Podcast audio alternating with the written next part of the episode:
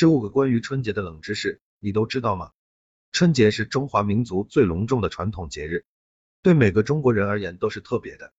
这些专属于春节的冷知识，你知道吗？零幺，春节从前不叫春节，正月初一在古代不叫春节，而叫元旦。辛亥革命后采用公历纪年，遂称公历一月一日为元旦，农历正月初一为春节。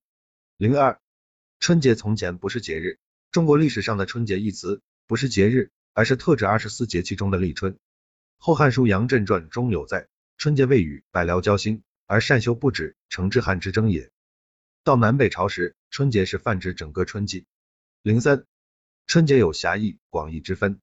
现今狭义的春节，一般指中国农历年的岁首，即农历正月初一。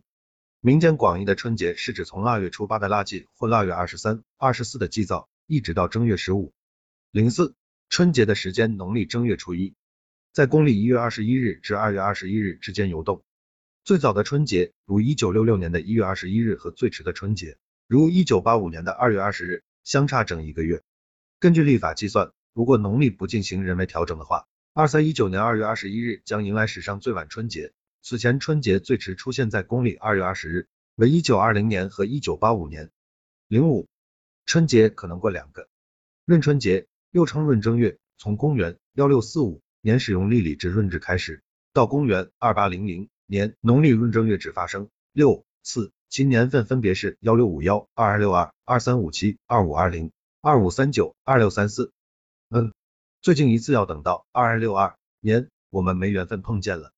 碰到这种情况，原则上春节过第一个正月的，不过也有过两次的。零六，大年三十也会在二十九，一个月没有三十天。这在农历中是很正常的事情，因为现行农历是根据地球、月亮、太阳三者运行的天文数据来安排的，必须每个月的初一看不到月亮任何明亮的部分，也就是说，而事实上，月亮从圆到缺的时间平均周期是二十九点五三天，安排月份的天数必须是整数，这就导致了大月、小月的出现，便会发生某个月拥有三十天，某个月二十九天的情况。如果这个月刚好是腊月。那么这一年农历就没有大年三十了，除夕夜就提前到了腊月二十九。零七，春节每天庆祝内容都不同。春节虽然是一个整体性的习俗，但是每天的庆祝内容却不相同。从初一到初七，分别是鸡日、犬日、猪日、羊日、牛日、马日和人日。传说女娲先用六天造出了鸡、狗、猪、羊、牛、马，积累了经验后，在第七天才造出了人。所以初七为什么要上班？零八，春节不止中国有，世界上除了中国之外，还有很多国家将农历新年列为法定假期，分别是韩国、朝鲜、越南、马来西亚、新加坡、印尼、毛里求斯、缅甸、文莱。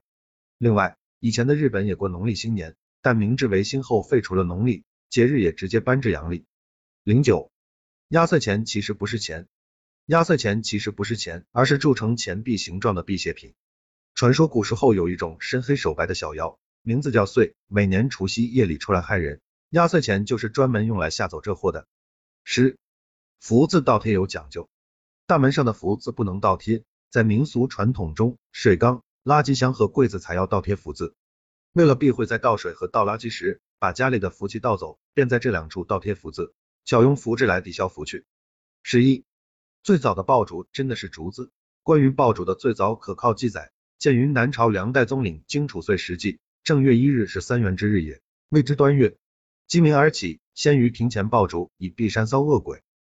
当时的爆竹是把竹子放在火里烧，因竹子焚烧发出噼噼叭叭的响声，故称爆竹。而新年起床第一件事也是爆竹。以后火药出现，人们将硝石、硫磺和木炭等填充在竹筒内燃烧，产生了爆仗。到了宋代，汉族民间开始普遍用纸筒和麻筋裹火药。编成串做成鞭炮即鞭炮。十二，正月不理发。正月不理发是有一定科学依据的。《黄帝内经四气调神大论》中认为，春天应该让头发散开自由生长，而不该剪断。